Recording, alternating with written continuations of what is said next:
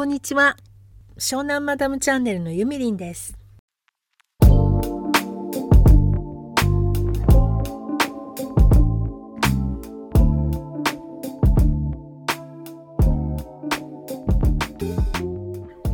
日は SNS についてお話ししたいと思います。皆様は今どこの SNS を頻繁に使ってらっしゃいますか？ツイッターかノートという方が結構多いのではないかと思います。私も今はツイッターが結構多いですね。でまあ 2, 2年ぐらい前だったらまだもう少し前かな。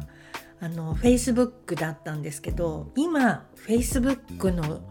廃れっぷりがなんかすごいですよね。まああんまり大きい声では言えませんけど。ビジネス的にもあんまり発信する意味がなくなってきているのが Facebook ですよね。100億年ぐらい前のやり方でビジネスを始めようとしている方しか残っていないというかうーんなんかこんなこと言ったらあれですけどそんな感じがしてあんまり Facebook は更新していないです。ただあのクローズドのグループにいくつか入っているので毎日そこをチェックするために見に行くことはしますが自分の個人の発信とかはしてないですね。まあ本当に趣味的なものは今発信しなくなっちゃいましたね。そしたらですねあの Facebook のお友達普通のお友達からあの「どうしたの？最近全然見ないんだけど」というようなあのメッセージをいくつかいただきまして元気にしてますとしかお答えはしてないんですけれどもこういう SNS の動向を見極めるのってすごく大切というか敏感に感じ取る力がないとなかなか難しいものがありますよね。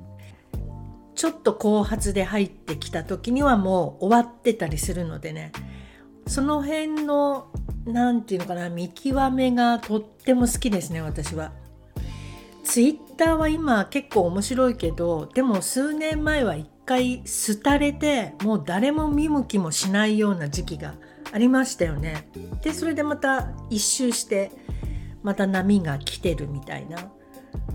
で人によってはなんか結構ネガティブでディスるツイートばっかりあるからっていう人もいらっしゃるけどそういう人をフォローしなければあんまりそういう情報は入ってこないと思うんですよね。そういうネガティブなツイートをリツイートする人さえ私は全てミュートしますね。関係がなければフォローを外すかブロブロックってあるんだっけツイッターって。とにかく外しちゃうしここで外すとフォロー外すと何かなっていう場合はミュートさせていただいてます。やっぱりね SNS でこうちょっとでも目障りというかそういう感じの時はあの容赦なく外すようにしてますね。これはね昔インスタグラムがまだ日本語のインスタグラムがなかった時に私はいち早くお友達から聞いて英語だけのインスタグラムの時から利用してるんですけど本当に写真の素敵な方しかいらっしゃらなかったのでその頃は自分が1枚何かあげようと思ってもすっごい力が入っちゃってめっちゃくちゃパーフェクトに撮れた写真しかあげることはしませんでしたね。でフォローする人も本当に気に入ってる人だけ友達だろうとなんだろうと写真がうまくない人は絶対にフォローしないっていうことを昔はしてました。だけどだんだんインスタグラムがポピュラーになるに従って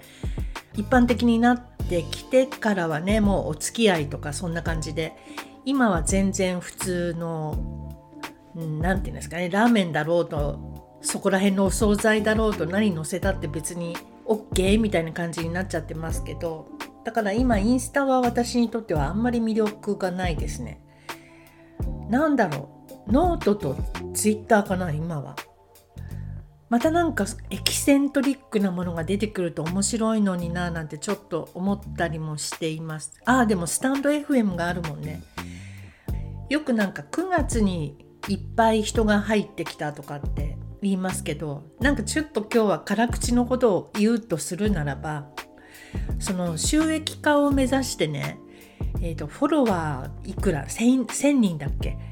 とかあの再生回数何千回とか達成しましたとか言ってる人がいるけど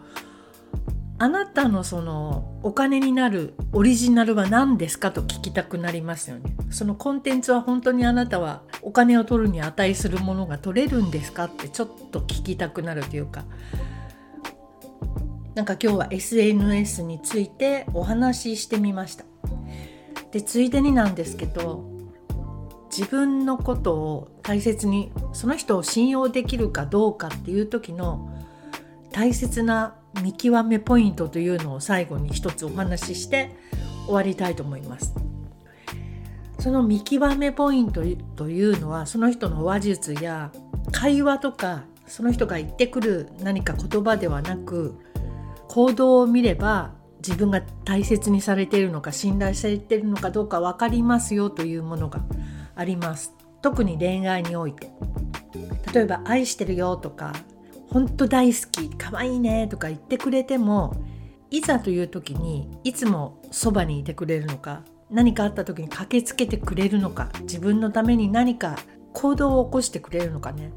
そこのところで自分が大切にされてるかどうか見極めることができるっていうのを聞いたことがあります。言葉とかジェスチャーとかいくらでも嘘がつけるんだけど行動っていうのは嘘がつけないんですって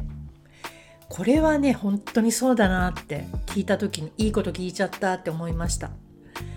だからこの人信用できるのかなどうなのかなって思った時はその方が自分に対して何かアクションを起こしてくれるのかどうかそこで見るとわかると思います。はいということで今日は SNS についてそして信用できる人を見極めるコツについてお話ししてみました。